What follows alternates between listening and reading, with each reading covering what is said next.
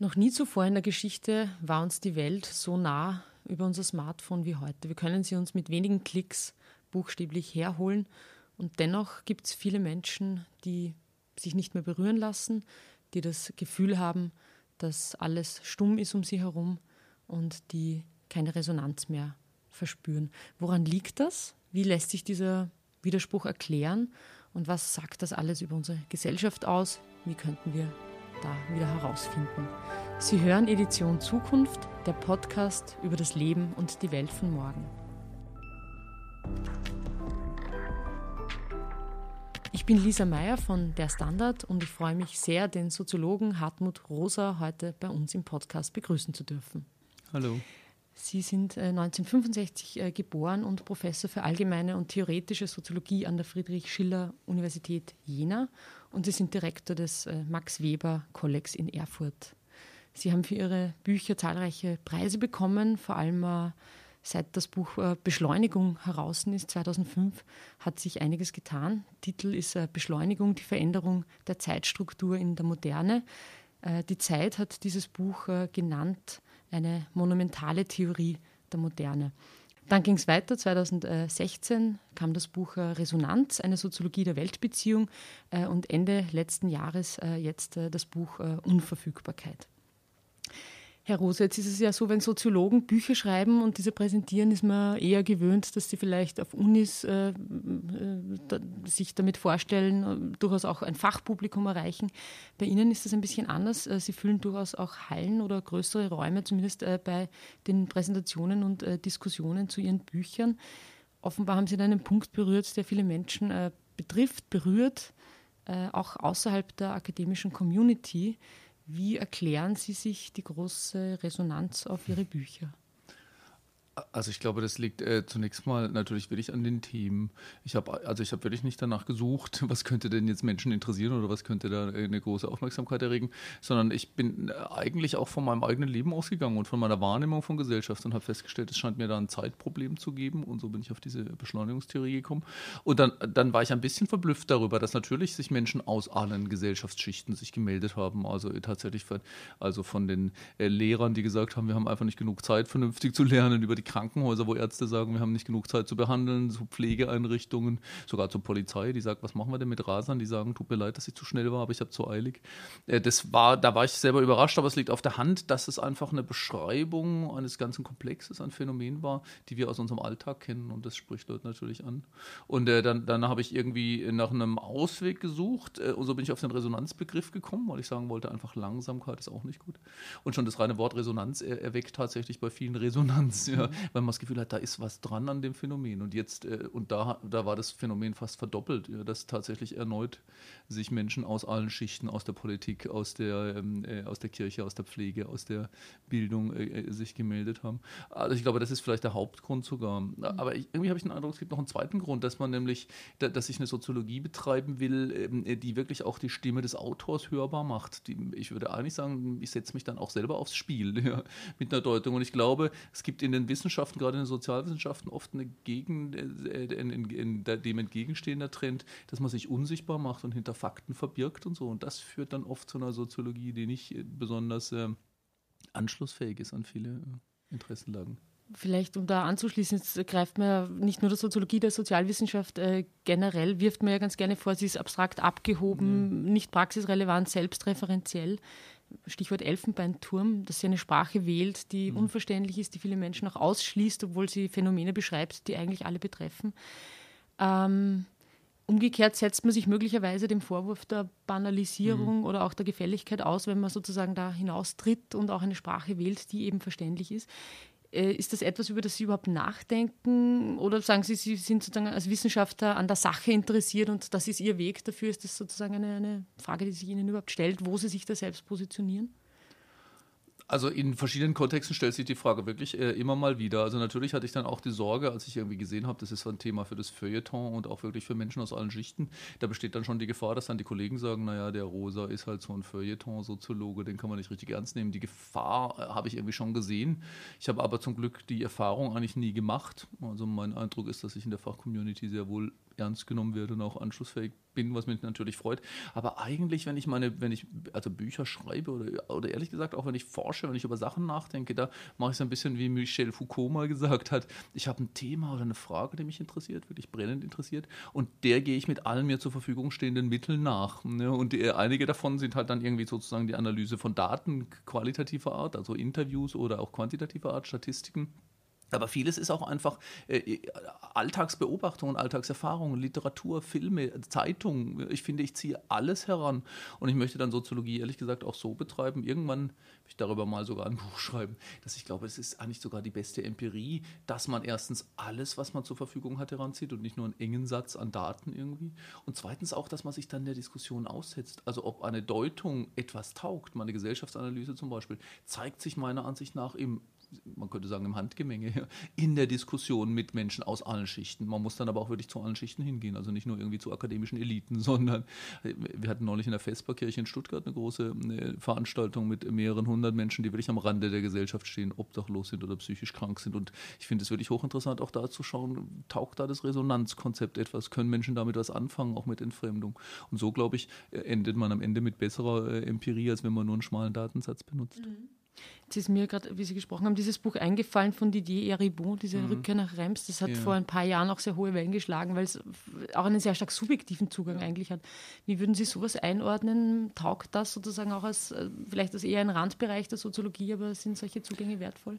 Ich, ich glaube, das war das, das ist wirklich interessant, also dass dieses Eribon-Buch auch so äh, unglaublich viel Interesse ähm, geweckt hat, übrigens auch Edouard Louis oder Annie Ernaux in Frankreich. Und ich glaube, der Grund, warum das von sehr vielen Menschen gelesen und verstanden wird und dann auch anschlussfähig gemacht wird, ist, dass man da die Stimme eines Autors hört. Ja, Eribon erzählt seine Geschichte und man merkt, dass ihm da was dran liegt. Der verbirgt sich nicht hinter irgendwie Sachen, wo man sagt, hat mit mir gar nichts zu tun. Und ähm, ich stimme zwar seinen Deutungen nicht vollständig zu. Manchmal äh, klingt es mir ein bisschen so, als würde er den Leuten, von denen er da schreibt, dann eigentlich ihre eigene Stimme nehmen und sie ein bisschen sozusagen entlang der Klassenlogik einfach einordnen. Aber das sind dann Diskussionen, die man führen muss und kann. Aber dass er diese Wirksamkeit erzielt, liegt daran, dass er, ähm, dass er da wirklich auch sich rückhaltslos selber aufs Spiel setzt. Mhm. Vielleicht ist das auch ein, ein, guter Anschluss an diese Resonanzfrage. Mhm. Äh, wir merken es auch im Journalismus, dass sozusagen die Diskussion sehr stark in diese Richtung geht, die Autorenschaft zu stärken, ja? dass man sich auch zeigt als Person mhm. und nicht nur Gate, äh, Gatekeeping betreibt, sondern auch so ein Stück weit Gate Reporting und die eigene die eigene Position, also eine Diskussion, die es in der Wissenschaft schon länger gibt, die eigene Position beleuchtet äh, und auch mit diesem Objektivitätsdogma ein bisschen anders umgeht. Glauben Sie, ist das ein Zugang, den wir auch brauchen, wenn es um große Zukunftsfragen geht, die uns jetzt beschäftigen, dass Leute sozusagen auch aus einer gebildeten Subjektivität vielleicht heraus agieren und, und, und auch Prognosen stellen, Wissenschaft betreiben, Journalismus? Also ich, ich glaube, dass, dass das so ist. Und wir haben natürlich die Diskussion, gerade auch in dem Fach, also in der Soziologie. Die Deutsche Gesellschaft für Soziologie ist irgendwie dabei, sich geradezu zu spalten. Äh, vielleicht kann man wirklich sagen, entlang der Linie messen oder deuten. Ja, weil äh, es gibt äh, halt eine Reihe von Kollegen, und ich verstehe das auch, die irgendwie sagen, sie machen empirische, saubere Sozialforschung, statistisch erhärtet und sie legen nicht irgendwelche Deutungsentwürfe vor. Ich bin davon überzeugt, dass wir das auch brauchen. Ja? Also ich glaube, dass wir als Soziologinnen oder theoretische Soziologen und Soziologinnen auch bezahlt werden dafür, dass wir auf der Grundlage aller verfügbaren Fakten und Daten einen Deutungsvorschlag machen, in welcher Situation wir uns befinden und vielleicht auch, wie die Zukunft aussehen kann. Ja, also weil Menschen, ehrlich gesagt, so bin ich zu meinen eigenen Sachen gekommen. Ich hatte ja mit der Beschleunigungstheorie eigentlich eine Kritik der Moderne vorgelegt und äh, habe die versucht, weil Leute auch daran Interessen hatten, äh, sie mit denen zu diskutieren. Und sehr schnell habe ich festgestellt, die sagen, ja, das leuchtet uns ein. Ich glaube, Sie haben recht, Herr Rosa, da gibt es ein Problem und was machen wir jetzt? Und dann habe ich gesagt, na, ich bin Soziologe, ich diagnostiziere nur, ich sage nicht, wo es lang geht. Und dann haben die gesagt, wieso bezahlen wir sie eigentlich? Und ich fand das irgendwie einleuchtend.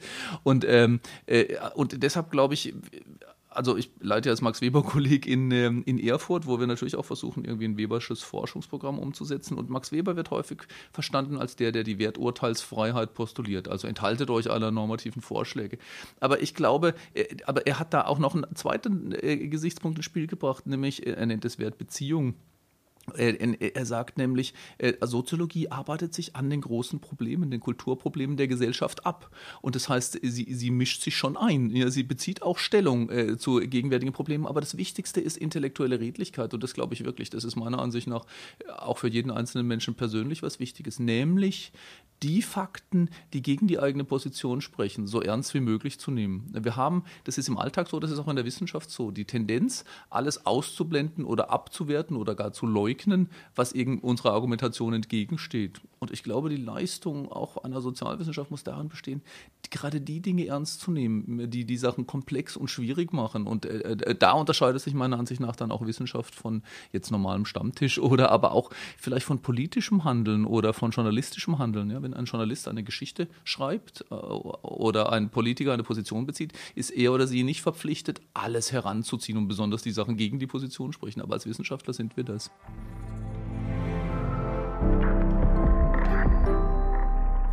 Die Diskussion gibt es im Journalismus durchaus auch, ja. ob wir nicht das äh, stärker auch noch machen müssten, sozusagen. Und gleichzeitig hat man natürlich die Freiheit und mit der versuchen wir verantwortungsvoll umzugehen, auch äh, Dinge einzuschätzen in ihrer, in ihrer Relevanz letztendlich. Also nicht, nicht ja. jede Geschichte, die vielleicht so wirkt, ist tatsächlich eine journalistisch ja. relevante Geschichte, um das vielleicht noch dazu zu sagen. Lassen Sie uns äh, zu, Ihren, zu Ihren Büchern oder zu Ihren Theorien äh, kommen, Herr Rosa. Äh, ich habe schon gesagt, das letzte Buch in dieser Zeitstrukturenreihe, wenn man das so sagen kann, ist das Buch äh, Unverfügbarkeit. Sie beschreiben in Beschleunigung von 2005 eben wie äh, sich die äh, Zeitstrukturen in der modernen äh, Welt äh, verändert haben, hin zu einer Beschleunigung, die uns sehr stark unter Druck setzt, die uns äh, auch sehr stark entfremdet. In Resonanz geben sie in gewisser Weise eine Antwort darauf, was uns vielleicht aus dieser, aus dieser Misere herausbringen könnte. Wie passt jetzt dieses Buch Unverfügbarkeit theoretisch in, diese, in diesen drei, drei Schritt hinein? Ja, also ich glaube, ist, da gibt es für dich sozusagen selber eine Geschichte zu diesen drei äh, Büchern. Also ich hatte ähm, angefangen mit der, äh, eigentlich mit der Feststellung, dass uns die Zeit ausgeht und dass es sehr rätselhaft ist, weil wir ja ständig äh, Zeit einsparen. Ja. Die Moderne ist spektakulär erfolgreich daran, überall Zeit zu sparen. Ja, eigentlich fast jede technische Erfindung, von der Mikrowelle bis zum Haartrockner, spart uns irgendwie Zeit. Und die Frage war, wo die bleibt. Und äh, das Buch war dann, ist dann auch wahrgenommen worden als eine Kritik der Beschleunigungsmoderne, wenn Sie so wollen. Und ich würde sagen, das war es auch. Äh, ist dann aber so verstanden worden, als würde ich einfach auf Entschleunigung hinaus wollen. Ne? Ich hatte dann irgendwie plötzlich das äh, Prädikat oder der, äh, das, äh, das, Etikett des Entschleunigungspapstes. Das ist ein bisschen Wellness-Soziologe. Ja, ja, genau. Rosa ist der Entschleunigungsguru. Und das hat mich irgendwie genervt, weil ich dachte, ich habe überhaupt nicht über Entschleunigung geschrieben. Ja? Ich wollte erst mal verstehen, was da los ist.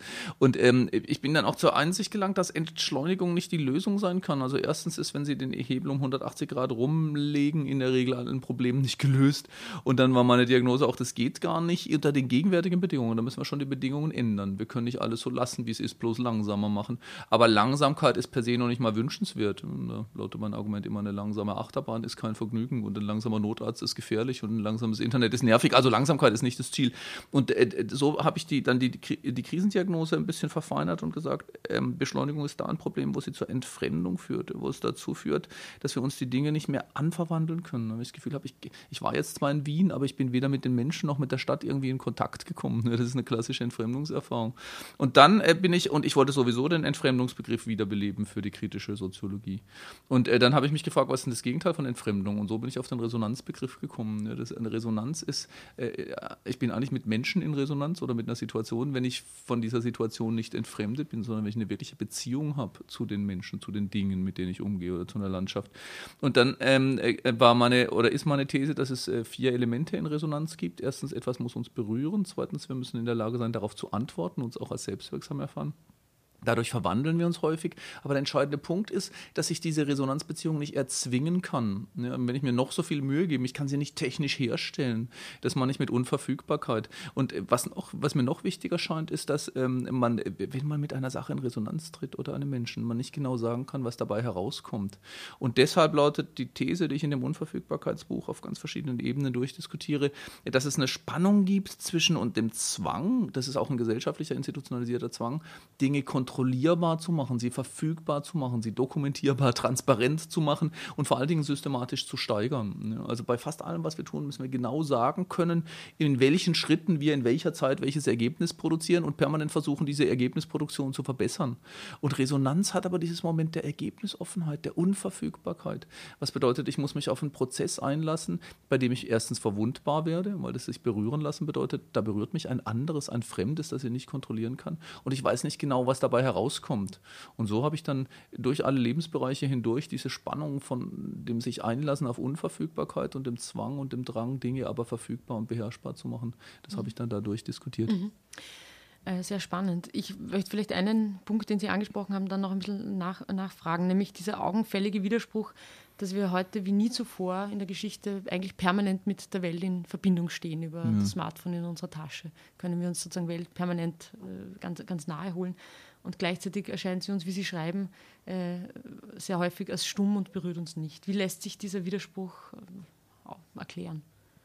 Ja, da sieht man, dass Resonanz nicht einfach Kommunikation ist. Also genau genommen kann man halt sagen, wir kommunizieren immer mehr, aber es, wir sagen uns immer weniger oder, oder die, Dinge, die Dinge sagen uns auch äh, weniger.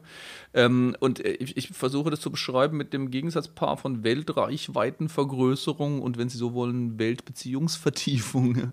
Also ich kann äh, mit tausenden von Menschen in Kontakt stehen, was wir ja tun über E-Mail, über WhatsApp, über Facebook und andere Dinge, ohne, äh, ohne in Resonanz mit ihnen zu treten, weil Resonanz eben dieses Moment der wirklichen und auch der Transformation hat. Also wir fühlen uns lebendig, wenn wir, es ist nicht nur so, wenn uns eine Sache tief berührt, sondern auch wenn wir darauf so antworten können, dass man wirklich merkt, unser, ich hab, benutze dafür die vielleicht ein bisschen schwierige Metapher, unser Weltverhältnis verflüssigt sich. Ja, man merkt plötzlich, da, ich bin wieder in Bewegung. Der Panzer der Verdinglichung oder der Optimierung wird ähm, äh, vorübergehend äh, wenigstens außer Kraft gesetzt. Und äh, und äh, die, die, äh, die, Tatsache, dass wir mit immer mehr Menschen in Verbindung stehen, dass wir eine große Weltreichweite haben, also zeitlich sind Prozesse ja ganz, ganz unterschiedlich gestapelt. Also zum Beispiel, sie gehen durch ihre E-Mails. Eins betrifft heute Nachmittag, wo die Sitzung verschoben wird, und eins betrifft irgendwas in vier Jahren, und eins betrifft einen Urlaub auf den Seychellen und das andere aber ihren Nachbarn oder so.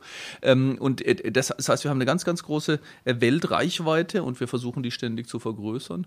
Und dieses Weltreichweitenvergrößerungsprogramm tritt in, in, in Spannung und in Konflikt Konflikt mit, ähm, äh, ähm, mit Resonanzbeziehungen, sodass meine These ist, äh, dieses Programm der Beschleunigung, der Optimierung, der Reichweitenvergrößerung äh, führt dazu, dass diese in diesem Sinne angeeignete, also in Reichweite gebrachte Welt sich trotzdem zurückzieht, dass sie irgendwie stumm wird, dass sie, und dafür ist der Begriff der Entfremdung in der Soziologie mhm. wichtig, ja, dass das uns äußerlich gegenübersteht nur. Mhm. Das heißt, eine auf Steigerung und Profit und ständigem Wettbewerb aufbauende Gesellschaft wie die unsere äh, fördert eigentlich dieses Verstummen von Welt, auch wenn ich mit, ups, auch wenn ich mit ihr in, in, Berührung bin, weil sie eben unverfügbar ist. Verstehe ich das richtig? Ja, also, also äh, tatsächlich finde ich äh, ganz interessant, das zu sehen. Also die, die, meine frühe Diagnose war ja schon, dass wir ständig unter Zeitdruck stehen. Ja, fast alle Hörer, äh, Hörerinnen und Hörer werden das auch kennen, äh, dass die To-Do-Listen explodieren. Ja, man hat irgendwie das Gefühl, äh, es gibt so viel, was ich eigentlich tun müsste. Ja, es ist ja gar nicht so sehr unsere Gier, dass wir unersättlich sind, sondern wirklich das Gefühl, oh, das müsste ich eigentlich machen und das hätte ich eigentlich machen sollen und so.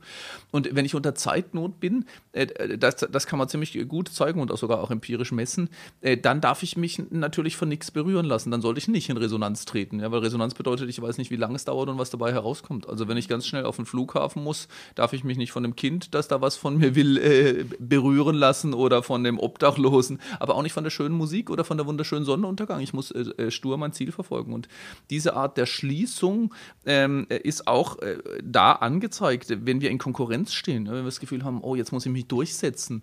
Und erst recht, wenn ich Angst habe. Und deshalb ist, ähm, ist diese, die, die Logik des Wettbewerbs und der Zwang zur Beschleunigung ähm, äh, erzeugt eine, eine, eine Tendenz, ich nenne das Disposition der Schließung. Ja. Ich muss mein mein Ziel verfolgen, ich muss optimieren, ich muss besser werden. Und diese Zielorientierung, die Optimierungsorientierung und die Zeitnot erzeugen eine Haltung, in der wir uns eigentlich von nichts mehr anrufen oder berühren lassen. Und da liegt ein, ein grundlegender Widerspruch in unserem modernen Leben. Den, glaube ich, sehr viele Menschen nachvollziehen können. Ja. Ich habe einen Begriff gefunden, also äh, scheint auch wieder ein bisschen sogar schon wieder ein, ein Phänomen zu sein, oder allein der Begriff FOMO, das äh, kurz für Fear of Missing Out.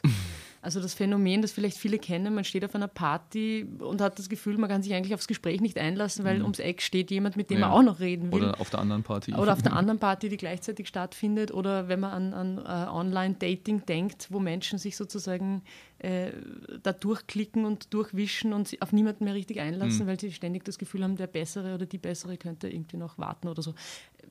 Dieses Phänomen passt wahrscheinlich in diese Diagnose ganz gut hinein. Ja, ich meine, eigentlich hat es gab schon in den 70er Jahren ein Buch von Stefan Linder, der hat das irgendwie beschrieben, hat halt gesagt, genau genommen werden die Opportunitätskosten immer höher. Das klingt kompliziert, aber das meint, äh, also die, die Dinge, die ich gleichzeitig verpasse und deren Wert wird halt immer größer. Und es ist eigentlich, es gibt fast nichts mehr, was das aufwiegen könnte. Das stellt man nicht nur fest, also dass man immer das Gefühl hat, man ist am falschen Ort. Ja, eigentlich verschwende ich gerade meine Zeit, weil, wo, weil ich ja auch so wahnsinnig viel zu tun habe. Und alles, was dauert, dauert zu lange, hat auch schon Günther Anders äh, mal festgestellt.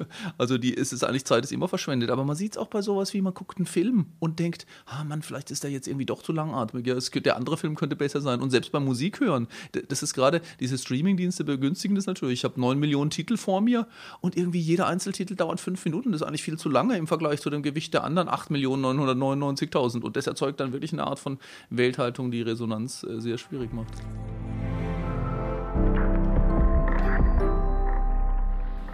Gelesen, dass Jugendliche heute dann schon sozusagen in der, im Musikstück zum, zum, äh, zum Refrain nach vorne spielen, weil sie eigentlich so ein langes Intro gar nicht Die mehr ertragen Stellen. können. ja, ja. Dass sich da was aufbaut und entstehen darf und einen mitnimmt. Das ist eigentlich, man muss sozusagen immer gleich, gleich das Highlight.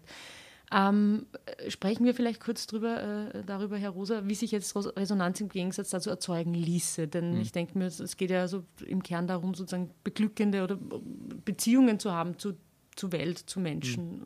in der Arbeit und, und all dem. Das ist ein Wunsch, den viele, viele Menschen haben. Und im Gegensatz dazu Burnout, wo man vielleicht nichts mehr spürt und mhm. nichts mehr wahrnimmt.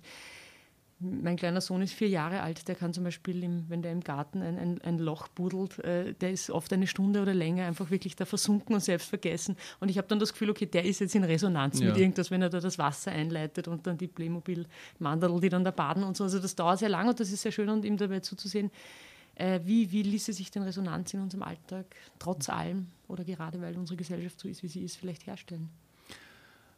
Also da, also da habe ich ein bisschen sozusagen bei der Formulierung Schwierigkeiten, weil ich eigentlich darauf hinaus will, das meine ich mit Unverfügbarkeit, deshalb mhm. habe ich dieses Buch geschrieben. Es lässt sich eben nicht herstellen. Ja. ja. In, in, Im englischen Kontext sagen die gerade, ja. uh, you cannot engineer it. Ja, also mhm. sozusagen mit Ingenieurs förmigen Techniken äh, her, herbeiführen. Deshalb glaube ich, äh, also in erster und deshalb beginnt für mich tatsächlich Resonanz auch häufig mit einem Anruf. Also etwas ruft mich an und die, diesen Ruf kann ich irgendwie nicht erzeugen. Aber was ich natürlich tun kann, ich kann die entsprechende Disposition erzeugen, ja, überhaupt anrufbar zu sein. Und äh, das ist nicht so, das ist tatsächlich nicht so leicht. Es bedeutet nämlich auch, sich verwundbar und sich verletzbar zu machen und eigentlich diesen Autonomieanspruch, dass ich jetzt alles optimiere und unter Kontrolle habe, aufzugeben. Ähm, und äh, wenn ich natürlich zum Beispiel Beispiel die Erfahrung gemacht habe, dass berührt werden eigentlich verletzt werden heißt, dann, äh, dann, äh, dann, dann bin ich vielleicht wirklich kaum mehr in der Lage, mich darauf einzulassen. Ähm, und äh, als Soziologe beharre ich natürlich auch darauf, dass wir es nicht einfach individuell in der Hand haben. Mhm. Deshalb bin ich ein bisschen skeptisch gegen so Sachen wie Achtsamkeitsbewegungen und so, denen ich schon was abgewinnen kann. Ich glaube, die zielen gerade auf so eine resonanzsensible Disposition ab. Aber sie lasten alles dem Individuum an. Ja? Wenn du nur in der richtigen Haltung bist, im richtigen Mindset, dann kannst du allem und jedem gegenüber achten achtsam sein. Und, de, und äh, dem gegenüber meine ich äh, zum Beispiel, dass wir, dass wir in Zeitnot sind und deshalb relativ un, äh, unachtsam oder unresonant und äh, dass wir ähm, in Optimierungskontexten stehen ähm, und auch wie wir uns in bestimmten Kontexten verhalten, also zum Beispiel im Supermarkt, an der Kasse oder sonst wo, aber natürlich auch im Büro oder an der Börse. Äh, da geht mit der Institution eine bestimmte Orientierung einher und die ist eben in der Moderne eher nicht resonant, sondern gerade das Gegenteil, verdinglichend, schnell sein, effektiv sein, sich durchsetzen. Und die ganze Kultur der, der Moderne äh, hat da eine Art von Dicho oder von Polarisierung, kann man sagen. Also das ganze, den ganzen Tag über sind wir im Alltagsbewältigungsverzweiflungsmodus, schnell und nicht berühren lassen. Und dann wollen wir aber Freitagabend oder Samstag, äh, also Freitagabend im Konzert vielleicht oder Samstag im Wald oder im Gärtchen oder Sonntag in der Kirche oder wo immer wir hingehen, plötzlich ganz auf Resonanz schalten.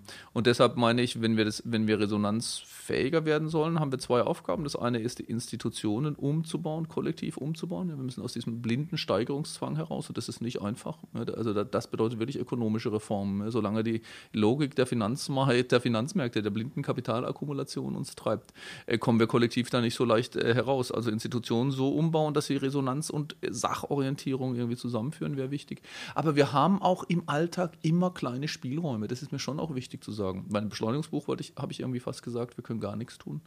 Und in dem Resonanzbuch ist mir aufgefallen, oder spätestens da, doch, wir haben kleine Spielräume bei allem, was wir tun. Ja, selbst bei einem Interview, ja, entweder das zu sagen, was ich immer sage und alle meine Punkte abhaken, oder wirklich mal darauf einlassen, wo führt denn ein Gedanke hin ja, und was liegt denn da noch in der Frage. Und so geht es bei jedem, wann immer Sie mit Kollegen sprechen oder Kolleginnen oder mit Klienten und Klientinnen und sogar in der Art, wie Sie Dinge bearbeiten, ja, hat man kleine Spielräume, Resonanzorientierungen gegen die Steigerungslogik in Anschlag bringen. Und ich denke, wir können da mal anfangen, äh, Leben zu verändern. Also vielleicht auch so kleine Nadel, Nadelstiche im System durchs, durchs Verhalten.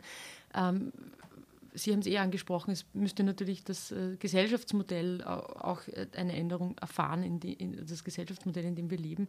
Äh, vielleicht noch, äh, um sozusagen diesen soziologischen äh, Anteil dieser Theorie auch noch ein bisschen deutlicher zu machen welche Rolle spielt denn beispielsweise soziale Schichtung oder mhm. Habitus, all diese Fragen bei mhm. dieser Resonanzthematik? Denn ich nehme an, es ist einfacher, wenn ich mir, mhm. äh, wenn ich mich theoretisch damit auseinandersetzen kann, eine Position dazu entwickeln, vielleicht in meinen persönlich organisierbaren mhm. Freiräumen resonant zu sein, indem ich Bedingungen dafür herstelle, das sind letztendlich soziale Fragen. Ja, und die, und die sind natürlich auch wichtig. Also zunächst mal ähm, lautet ja meine soziologische Diagnose, dass wir als Gesamtgesellschaft, äh, in, also als die Moderne, als soziale Formation, als Gesamtlebensform, ähm, äh, einer bestimmten Logik folgt, die nenne ich dynamische Stabilisierung. Also wir können das, was wir haben, nur durch Steigerung erhalten. Wir müssen jedes Jahr irgendwie einen Zahn zulegen, mehr produzieren, also Wirtschaftswachstum realisieren. Das bedeutet auch mehr verteilen und mehr konsumieren, äh, aber auch schneller und effizienter werden übrigens gerade, wenn die Wachstumsraten sich nicht mehr aufrechterhalten lassen, dann müssen wir erst recht effizient sein und produktiv und äh, kreativ und so etwas. Und diese, und das erklärt sozusagen auch die Beschleunigungslogik, in der, in der wir stehen, oder den, den Dynamisierungszwang. Und jetzt lautet meine These, dass die alle sozialen Schichten erfasst, nur auf verschiedene Weisen. also in, in also in, in sogenannten Elite-Positionen, also in den oberen ähm, Segmenten sozialer Schichtung, äh, sind diese Zwänge sehr oft internalisiert oder man kann auch sagen habitualisiert. Ja? Also wenn, wenn sie über ihre Zeit frei einteilen, einteilen können, heißt das noch lange nicht, dass sie keine Zeitnot haben, mhm. sondern sie machen sich den Druck dann selber. Sie haben immer das Gefühl, ich müsste eigentlich irgendwas machen. frei von diesem Optimierungszwang zu sein, heißt es vermutlich auch nicht. Ja, genau. Also da äh, sind sie durch und durch nicht. Also jedenfalls nicht unbedingt. Äh, wohingegen in den abhängigeren äh, Beschäftigungen, also in den, in, in den, äh, in, in, den ähm, unteren Segmenten, zum Beispiel des Arbeitsmarktes auch, da kommt der Druck genauso erbarmungslos, aber sehr häufig von außen. Ja, das sieht man sowas. Ist, man sieht es wirklich in allen Schichten. Also wenn Sie zum Beispiel Fernfahrer sind, ja, die, die haben oft absolut un erfüllbare Vorgaben. Ja, die Fracht muss dann und dann dort sein. Und das geht eigentlich nicht, wenn du die Ruhezeiten einhältst und die Geschwindigkeitsbeschränkungen einhältst oder so. Und natürlich, das weiß man, also im Pflegediensten ist es super brutal. Ja. Die haben durchgetaktete ähm, Vorgaben, wann sie wie pflegen müssen. Aber auch zum Beispiel, wenn sie eine Verkäuferin oder Verkäufer in der Bäckerei anschauen, die ja meistens noch Stehkaffee haben, ja, wo sie irgendwie Brötchen schmieren, verkaufen, bedienen, gleichzeitig sollen. Also der Druck kommt da von außen und das ist natürlich erstmal brutaler, weil sie sich schlechter dagegen wehren können, hat aber manchmal den den Vorteil, dass, dass äh, nach 17 Uhr oder so, wenn die Schicht zu Ende ist, der erstmal weg ist. Ne? So dass ich manchmal denke, vielleicht gibt es da bessere Widerstandsressourcen als mhm. bei den Eliten, die das verinnerlicht haben. Mhm. Und dann gibt es natürlich auch ein Segment von Menschen, ich nenne, ich nenne das zwangsentschleunigt, wenn sie arbeitslos sind oder krank oder in, in, in Depression und manchmal auch im Ruhestand und isoliert. Da haben sie vielleicht keine Zeitnot mehr, aber da fehlen ihnen die Mittel, die Ressourcen, anschließend auch der Status und der Anerkennung. Aber auch da wirken die Dynamisierungszwänge, weil da fahren sie immer weiter zurück und mhm. kommen nicht mehr rein in diese Logik. Und äh, es ist interessant, sich nochmal das durchzudenken. Ehrlich gesagt, das ist für mich eine der großen Fragen, ähm, wie Resonanzfähigkeit sozial verteilt ist.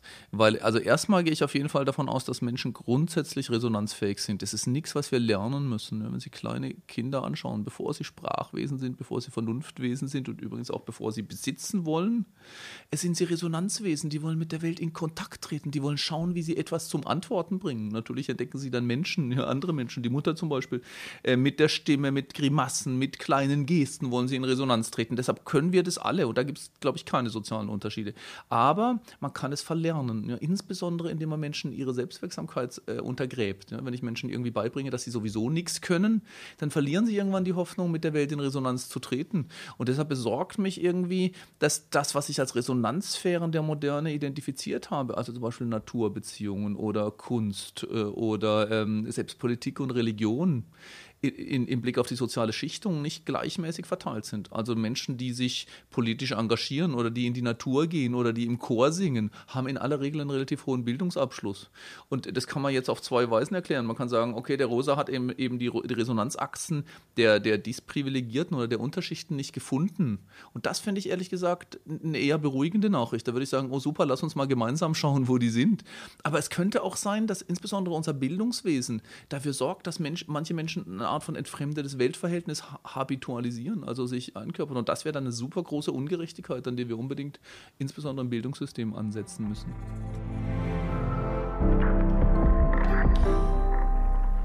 Werfen wir vielleicht zum Abschluss, Herr Rosa, einen Blick so ein bisschen in die Zukunft. Vieles ist äh, schon äh, jetzt auch angeklungen äh, bei der Frage auch äh, von Selbstwirksamkeit und, und wie man vielleicht die eigene Lebensrealität äh, gestalten kann dieses große Schlagwort der Digitalisierung und, und den Effekten, die sie perspektivisch auf den Arbeitsmarkt äh, haben wird.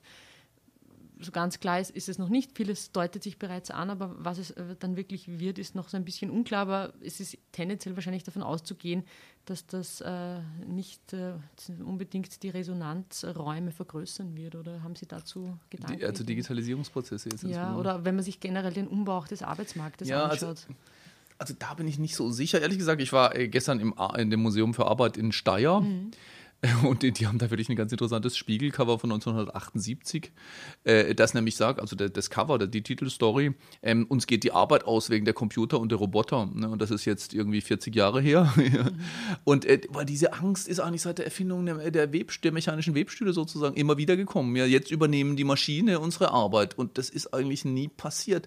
Äh, jedenfalls nie, nicht völlig passiert. Ich, deshalb äh, wundere ich mich ein bisschen. Also ich würde sagen, in, in, in einem Abstand von 20, 30 Jahren kommt diese Angst immer wieder. Die Maschinen, die fliegen Fließbänder waren natürlich äh, super Beispiele dafür. Und die Automatisierung der Industrie, die läuft da schon ganz lange. Und jetzt haben wir da eben die nächste Welle davon. Ne? Also momentan obwohl eigentlich die, der Umbau zur Industrie 4.0 schon länger, länger läuft, suchen wir in Österreich wie in Deutschland händeringend Fachkräfte. Also ich finde, also ich sehe diesen dramatischen Umbruch an der Stelle nicht mhm. unbedingt.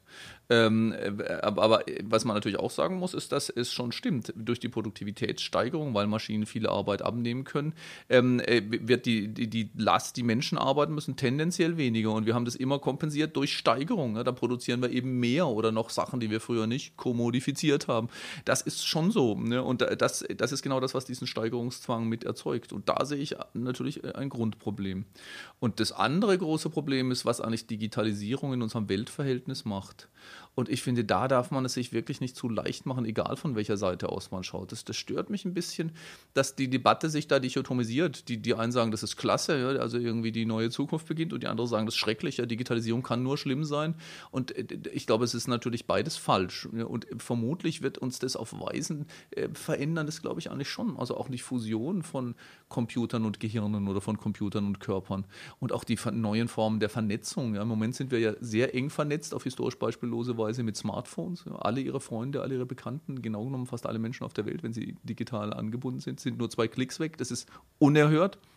Aber vermutlich wird das irgendwann direkt in unser Gehirn gehen. Ne? Der Chip sitzt dann im Gehirn. Was das mit uns macht, ist ganz, ganz schwer vorherzusagen. Aber ich, und, das, und ich will jetzt aber auch nicht einfach sagen, das wird auf jeden Fall schlimm oder schlecht. Es gibt eigentlich auch Resonanzmöglichkeiten. Das scheint mir offensichtlich zu sein.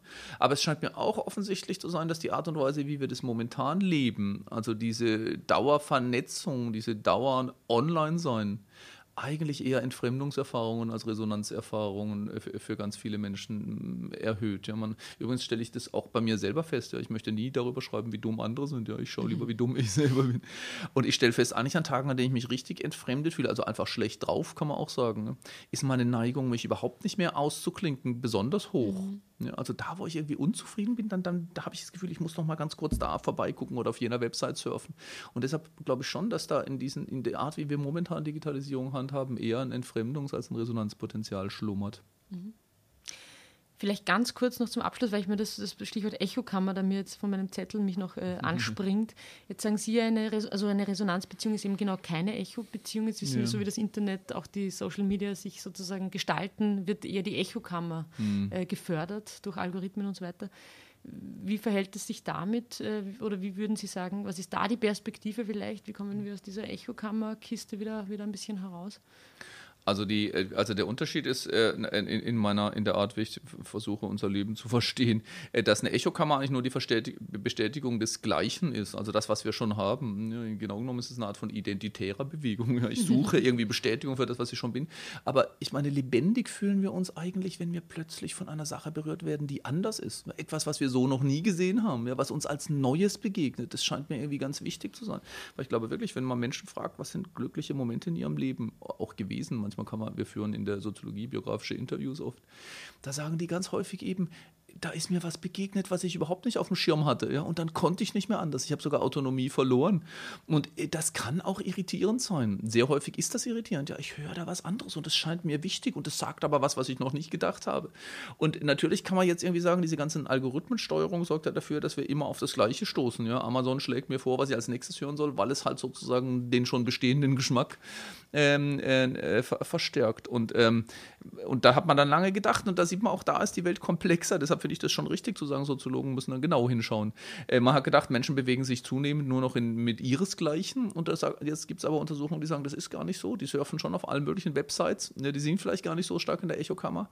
Aber ich glaube, dass da trotzdem was dran ist, weil, die, weil häufig ist es halt so, sagen wir mal, sie sind politisch links orientiert. Da surfen sie vielleicht bei der Rechten, vielleicht in Österreich bei der FPÖ vorbei oder so, aber eigentlich in der Absicht, sich darüber aufzuregen ja, und das zu skandalisieren. Guck mal, was die wieder machen. Umgekehrt natürlich genauso. Als FPÖ-Anhänger gucken sie bei den Grünen, um sich aufzuregen. Und sie kommunizieren das dann mit ihresgleichen. Ja, und so entsteht halt eine sich verstärkende Echokammer, die nicht wirklich eine Begegnung, einen Austausch zulässt. Und da sehe ich wirklich eine ganz große Herausforderung für unsere Gesellschaft, dass sie öffentliche Sphären bereithält, bei der nicht einfach nur viele Stimmen zu hören sind, sondern bei denen viele, die viele vielen Verstimmen miteinander in eine Art von Gespräch kommen, ja, bei dem man sich auch berühren lässt durch die Sichtweise des anderen.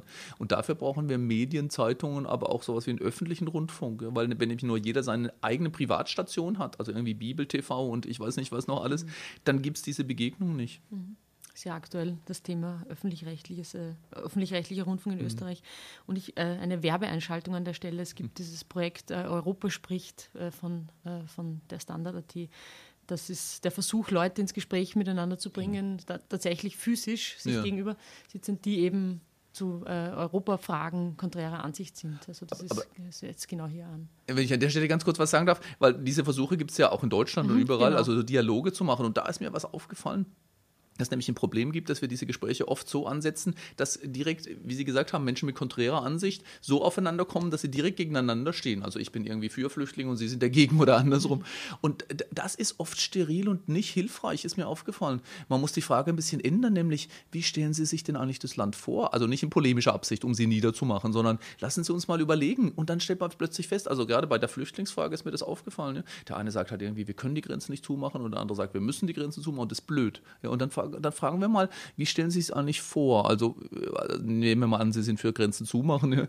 Wollen Sie eigentlich immer Panzer an den Grenzen? Das kann doch nicht sein. Wollen Sie gar niemand mehr reinlassen? Und dann wird er wahrscheinlich mhm. sagen, nee, so irgendwie nicht. Aber er wird dann mich mhm. fragen, willst du sie ganz abschaffen? Da willst du einfach jeden reinlassen? Da würde ich sagen, vielleicht auch nicht. Also ich glaube schon, dass wir eine Kontrolle brauchen. Und da kommt man über diesen blinden Antagonismus weg. Und da mhm. beginnt meiner Ansicht nach erst Resonanz. Hier wird eh versucht, mit Fragen zu einzelnen Themen sozusagen Abstufungen auch, auch im Vorfeld herzustellen. Aber das führt uns vielleicht abschließend noch so ein bisschen zu der Feststellung, es braucht sowas wie, könnte man sagen, kuratierte Räume von mhm. Wissenschaft, Journalismus oder was auch immer, die sozusagen diese Möglichkeiten stattfinden mhm. lassen oder überhaupt erzeugen, dass Leute aufeinandertreffen in einem guten, zivilisierten, produktiven Gespräch, weil das im Alltag ganz oft einfach nicht mehr stattfindet. Das ist absolut so. Ich glaube, das müssen wir wieder lernen. Und ich, ich glaube, dass tatsächlich sogar die Wissenschaft da auch eine Aufgabe hat, weil wir nämlich auch wissenschaftliche Konferenzen ganz oft so anlegen, äh, dass man eigentlich nicht versucht, sich von dem, was der andere sagt und äh, äh darlegt, da berühren zu lassen und sogar verändern zu lassen, sondern äh, meine, meine These ist gerade bei wissenschaftlichen Konferenzen, die werden eigentlich im Aggressionsmodus geführt. Sprich, ich höre zu, um zu gucken, aber hier irren Sie sich, Herr ja, Kollege. Ja, oder Frau darf Kollege. ich meinen, ja, meine, genau. Ja, ja. sozusagen meine Kurzversion. Insofern glaube ich. Gibt es da wirklich noch eine Aufforderung. Aber ich bin, also ich meine, da kann man auch sehr viel von Jürgen Habermas lernen, zwangloser Zwang des äh, besseren Arguments. Argument. Aber ich finde, die Resonanztheorie versucht es nochmal ein bisschen anders zu legen, weil bei Habermas setzt sich am Ende einfach das beste Argument durch, was übrigens auch nicht ganz neutral ist, also schichtenneutral, ja, weil wir an der Uni zum Beispiel immer zu lernen, Argumente zu prüfen und zu Rhetorisch. formulieren. Ja. Äh, Und äh, Resonanz hat auch wirklich eine leibliche Geschichte und eine Art von, von die Art und Weise, wie wir uns aufeinander beziehen. Ja, da wird nicht am Ende die neutrale Stimme der Vernunft hörbar, sondern wirklich leibliche Menschen mit ihren Sehnsüchten und Hoffnungen. Und das scheint mir ganz wichtig. Vielen Dank, das war sehr interessant. Sehr gerne, hat Spaß gemacht. Ähm, ja, ich darf noch darauf hinweisen, äh, es gibt uns wieder in äh, zwei Wochen zu hören, äh, den Podcast. Sie können uns lesen jeden Tag auf äh, derstandard.at slash Zukunft und vier Seiten in der gedruckten Zeitung jeden Freitag. Mein Name ist Lisa Meyer. Ich danke fürs Zuhören und freue mich auf das nächste Mal. Bis dann. Ciao. Thank you.